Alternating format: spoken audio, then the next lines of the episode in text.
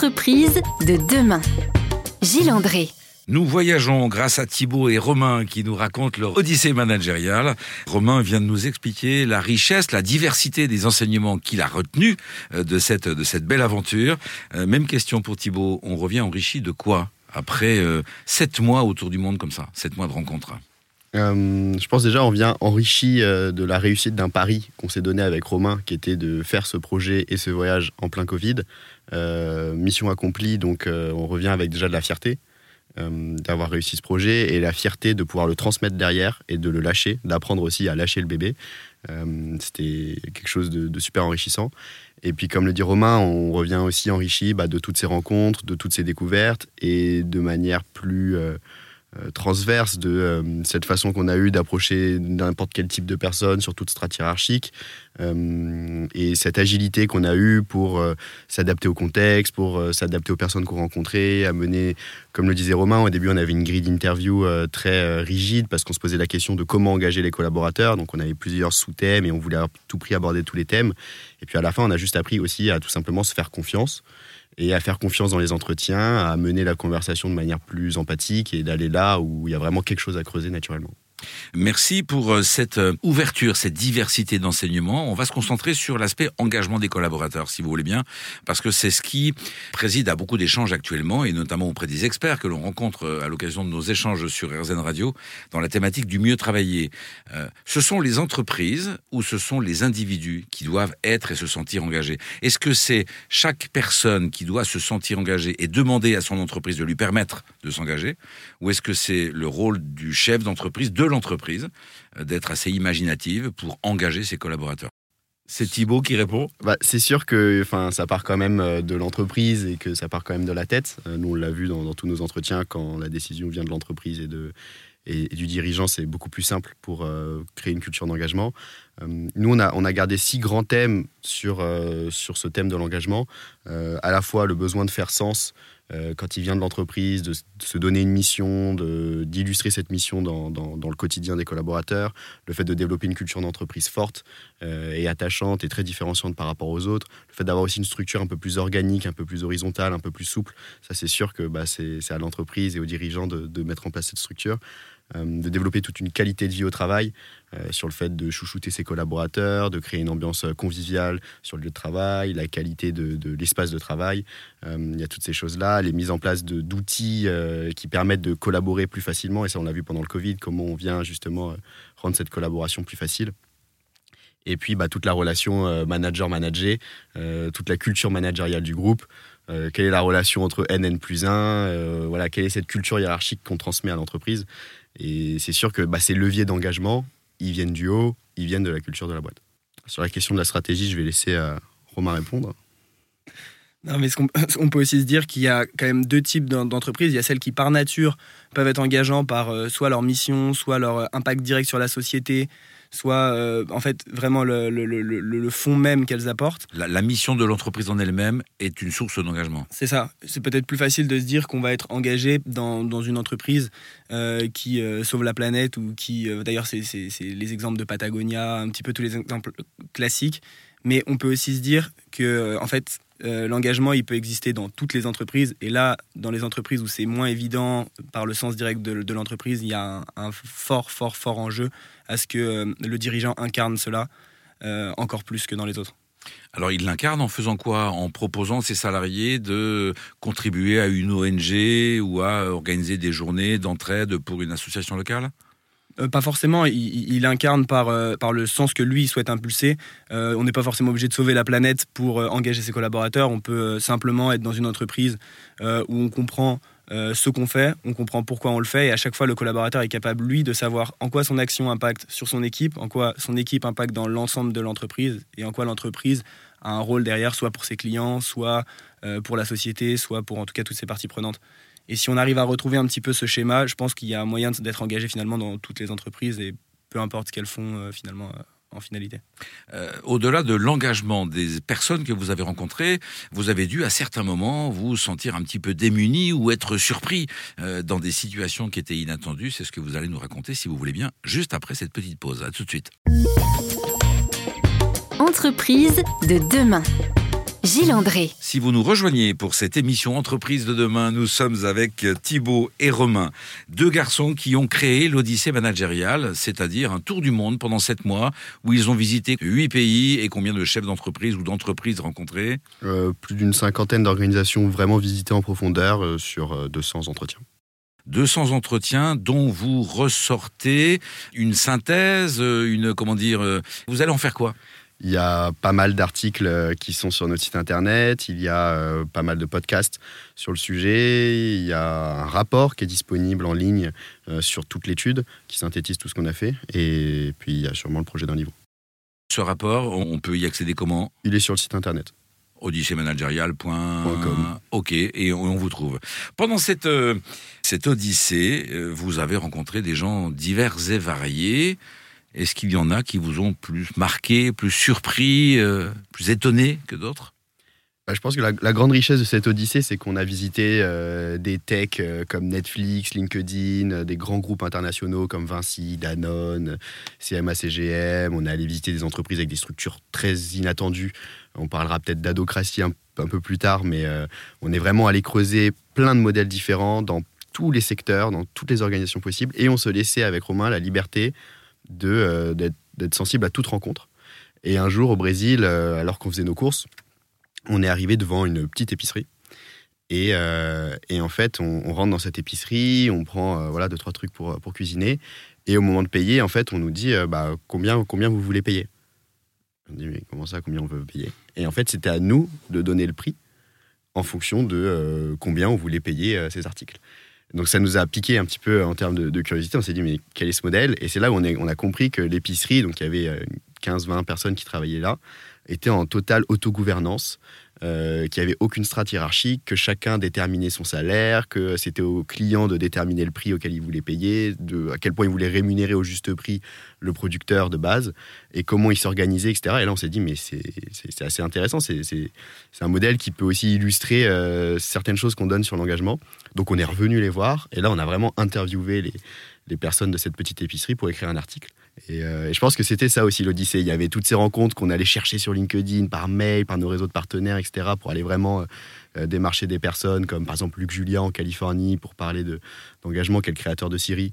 Euh, enfin voilà, on, on avait vraiment des entretiens cibles et puis on se faisait aussi confiance de ce qu'on avait sous les yeux et des imprévus. Finalement, les grandes entreprises sont assez accessibles, ouvertes à la rencontre de deux jeunes qui disent on fait le tour du monde et on veut découvrir comment vous engagez vos collaborateurs.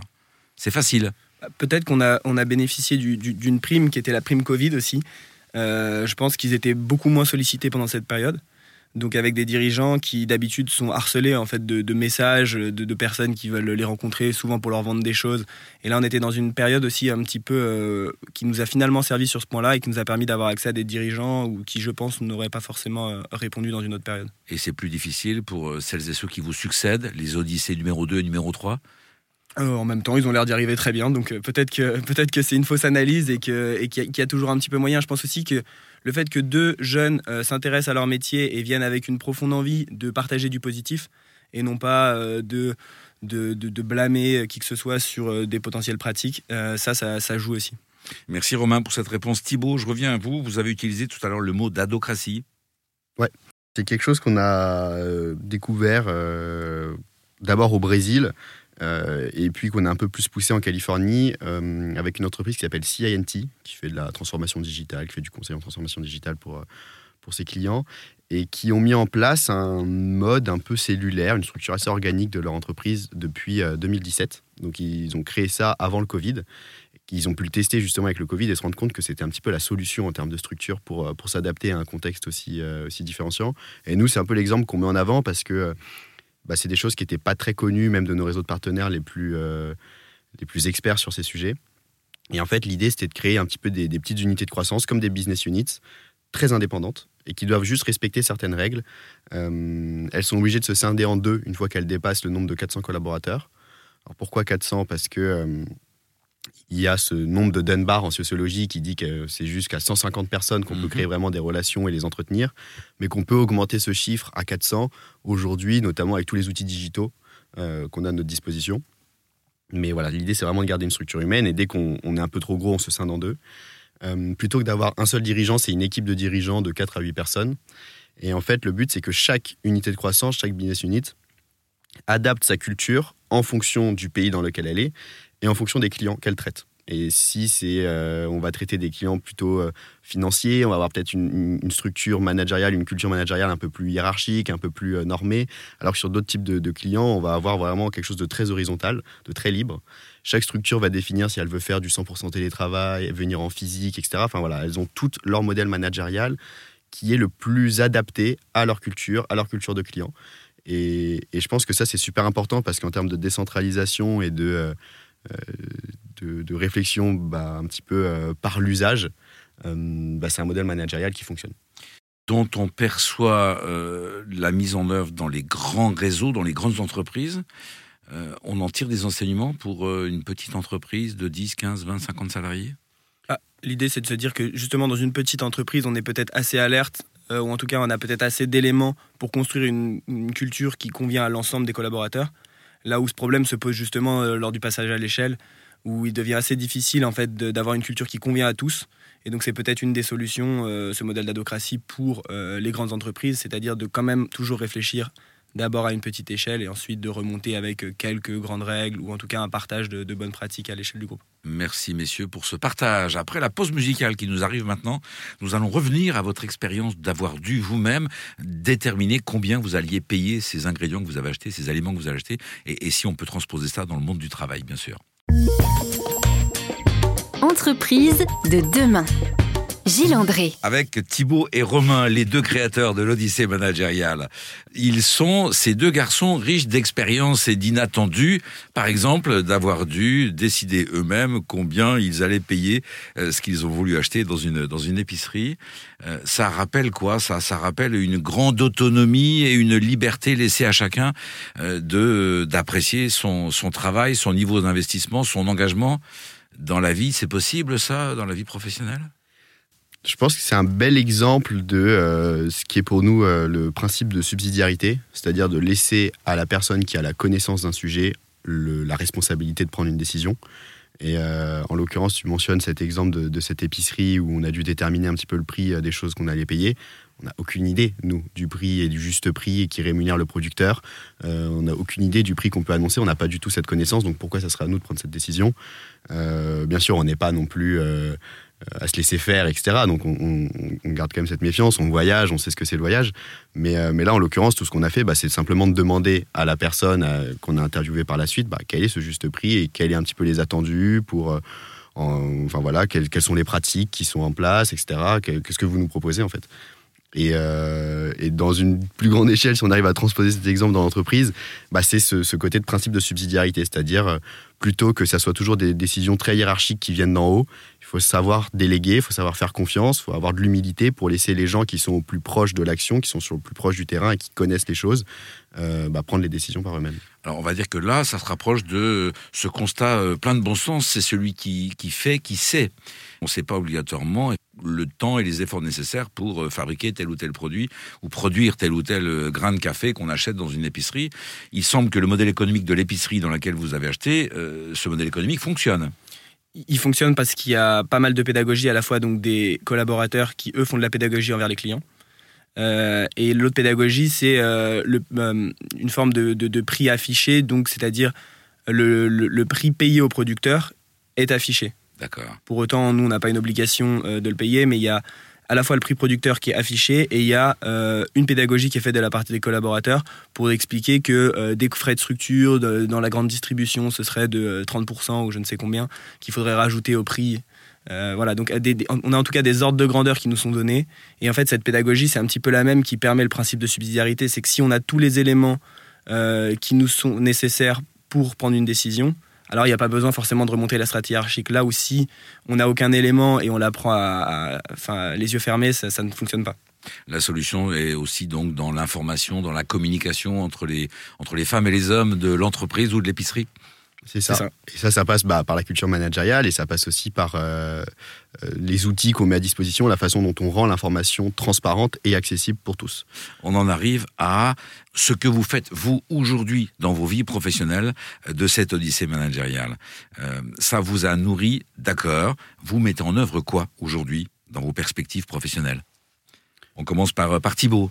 bah, La première chose, c'est euh, qu'est-ce qu'on recherche, nous, comme entreprise.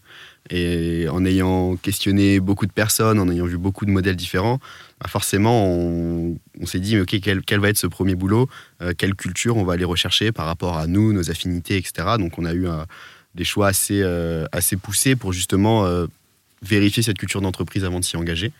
Pour ma part, j'ai choisi de rejoindre plutôt une cellule innovation euh, d'un groupe immobilier où j'étais, je, savais, je connaissais un petit peu la culture qui était transmise dans cette cellule, je connaissais un petit peu les, méthodes managériales du dirigeant, euh, et, c'est ça qui m'a qui m'a attiré justement pour euh, pour ce premier boulot. Le reflet de votre génération, d'être plus exigeant, attentif au contexte dans lequel vous avez travaillé, vous allez travailler, vous choisissez votre emploi et la culture de l'entreprise dans laquelle vous travaillez c'est peut-être un petit peu euh, fort de parler de notre génération sur euh, le choix qu'on veut faire euh, et d'avoir cette posture. Il est prudent, hein? Il est prudent, Thibaut. Mais en tout cas, si on peut le faire, je pense que c'est super important de comprendre aussi qu'est-ce qui nous motive et qu'est-ce qui nous rend engagés.